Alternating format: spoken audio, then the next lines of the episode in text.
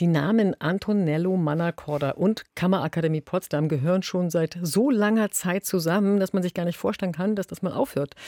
Tut es aber. Seit 2010 ist der Italiener ja der künstlerische Leiter und wie jetzt bekannt wurde, endet dieses Zusammenspiel in 2025. Wir haben also noch knapp zwei Spielzeiten, in denen wir ihn und die Cup so erleben können.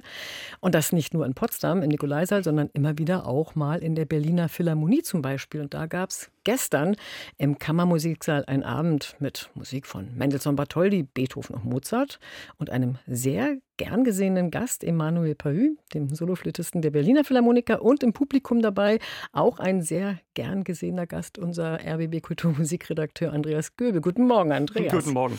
Das Orchester unter Manaccorda wird ja immer in den höchsten Tönen gelobt. Auch wir sind hier ziemlich begeistert von Ihnen. Was ist denn das Besondere an der Kammerakademie Potsdam?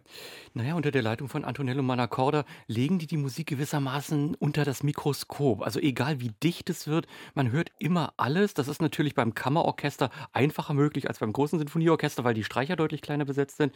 Aber Antonello Manacorda nutzt das wirklich aus. Also es gab auch gestern wieder Stellen, die habe ich vorher noch nie so klar, so fein abgestimmt gehört. Jetzt hat er ja für sein Programm hier ziemliche Standardwerke der Klassik ausgewählt. Da gibt es ja ausgezeichnete Vergleichsaufnahmen. Können die mithalten? Das war schon höchstes Niveau. Und man hört die Werke noch einmal anders und vieles erschließt sich dann noch mal ganz anders.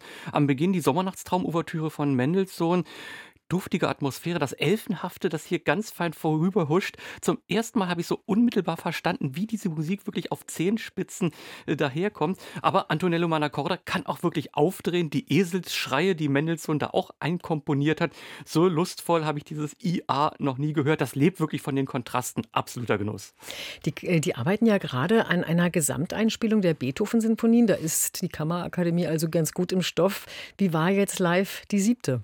Na, Antonello Roman Akkorde hat hörbar ein Grundprinzip. Es gibt keine Stimmen, die nur begleiten. Und oft hört man ja bei Beethoven, da werden die großen Linien nachgezeichnet und das andere wird so mitgenommen. Beim Manaccorda eben nicht. Hört man besonders gut im zweiten Satz, wo ja alles so auf diesem Trauerrhythmus aufgebaut ist. Am Beginn wirklich in den tiefen Streichern, da ist nur so ein Brummen, dass man denkt, es ist ja fast gar keine Musik mehr. Und erst nach und nach entfalten sich immer mehr Stimmen. Es blüht auf. Aber auch wenn es dichter und dichter wird, auch hier hört man alles. Es bleibt wirklich absolut transparent transparent. Also das klingt schon mal ziemlich positiv, wenn nicht sogar begeistert. Ähm, jetzt habe ich es ja schon gesagt, ne, vor ein paar Wochen äh, ist ja bekannt geworden, dass Manacorda 2025 die Kammerakademie als Chefdirigent verlassen wird. Ja, ist man da jetzt traurig drüber? Bist du traurig darüber? Na, als ich das gehört habe, habe ich auch erst mal gedacht, schade, weil die Kammerakademie derzeit wirklich auf traumhaftem Niveau spielt. Hier hat man es beim Beethoven ja auch wieder gehört. Auch die Zyklen, die Maßstäbe gesetzt haben von den Sinfonien von Schubert und Mendelssohn. Aber in zwei Jahren, Manacorda ist dann wirklich 15 Jahre als Chefdirigent da gewesen. Das ist eine lange Zeit und es ist ja besser, jemand geht, wenn man es noch richtig bedauert, als wenn man äh, nach so vielen Jahren dann sagt, bei aller Qualität braucht man wieder mal neue Impulse. Entscheidend wird sein, wie es jetzt weitergeht. Mit welchem Modell holt man jemand Festes oder arbeitet man flexibler? Also wichtig ist einfach, dass dieses hohe Niveau gehalten wird. Apropos hohes Niveau, als Solist war ja gestern Abend Emanuel Paü zu erleben, der Soloflötist der Berliner Philharmoniker. Mozarts G-Dur-Flötenkonzert, ähm, da kann ja Paü wahrscheinlich gar nicht mehr erzählen, wie oft er das gespielt hat. War das äh, eher routiniert oder aufregend? Also Routine konnte hier gar nicht entstehen, weil die Kammerakademie eben nicht einfach begleitet. Also Pahu konnte gar nicht das einfach nur so abspulen, was er wahrscheinlich so oft schon äh, gespielt hat. Das war eine ständige Herausforderung, weil ihn das Orchester eben immer so gewissermaßen am Kragen gepackt hat. Und er hat diese Herausforderung angenommen. Ich hatte den Eindruck, das Stück hat er phasenweise neu entwickelt beim Spielen. Ein Spiel mit Motiven, auch ein Ausprobieren. Er ist ganz ins Risiko gegangen da war mal irgendwie eine Passage, die ist ihm weggerutscht und zu schnell geraten. Kann passieren, vollkommen egal. Lieber so, als wenn es langweilig wird. Und dann hat er sich auch wieder ganz vom Orchester tragen lassen, Töne nur so dahin getupft. Also ich habe wirklich oft die Luft angehalten vor Spannung.